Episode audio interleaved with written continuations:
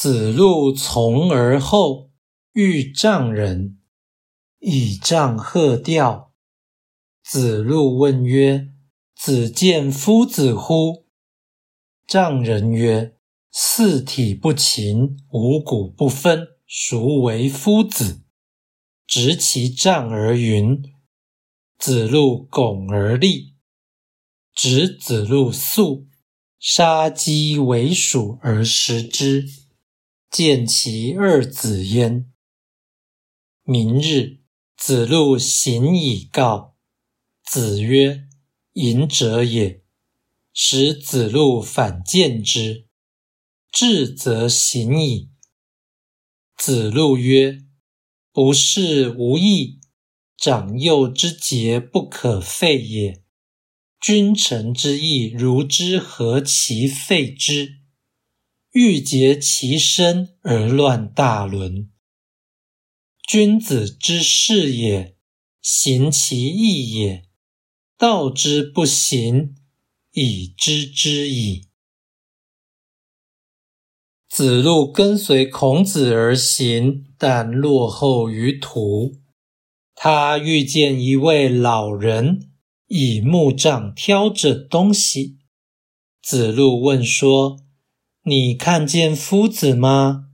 老人说：“四肢不劳动，五谷不分清，谁是夫子啊？”老人把木杖立于地上，而开始除草。于是子路拱手而站立在一旁。后来，老人留子路过夜，杀鸡煮饭招待他。并介绍两个儿子与他认识。隔天，子路追上孔子，而以此事相告。孔子说：“这是个隐士啊。”孔子叫子路回头去找老人。到了之后，发现他已离去。子路说：“不入世是不义的。”长幼的关系既然不可废，君臣的道义又怎能弃而不顾啊？想要洁身自爱，反而破坏人伦大德，这是很不对的。君子所以入世，乃是为了推行正义。如今君子退隐，真理不行于世上。已显然可见。道义阐释：四体是四肢，四体不勤是身体不太劳动，四体不勤五谷不分，意味生活舒适，以致高谈阔论而不切实际。直是竖立，云是除草。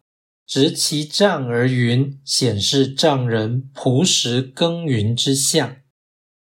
长幼之节是上下的秩序，亦即社会伦理。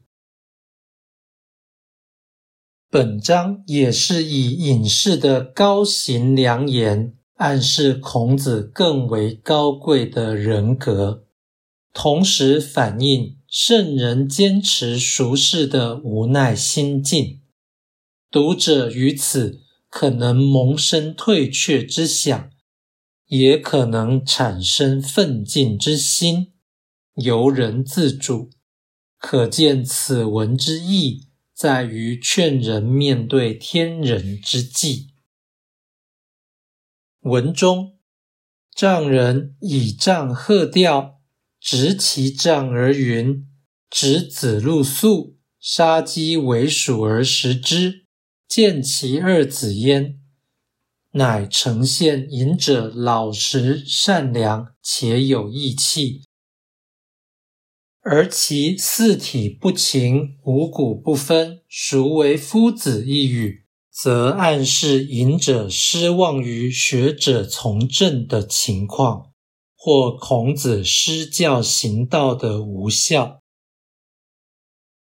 文末子路之言并无高见，文句也非通顺典雅，只是用以回应名士退隐之风，并感慨智勇双全的仁者孤独奋斗于世上，间接赞誉孔子，且发人深省。整体而言，本章呈现人各有志的意象。隐士固然可爱，圣人则为可敬。敬含有爱，而爱未必有敬。可知孔子喜爱隐士，但隐士未必仰慕孔子。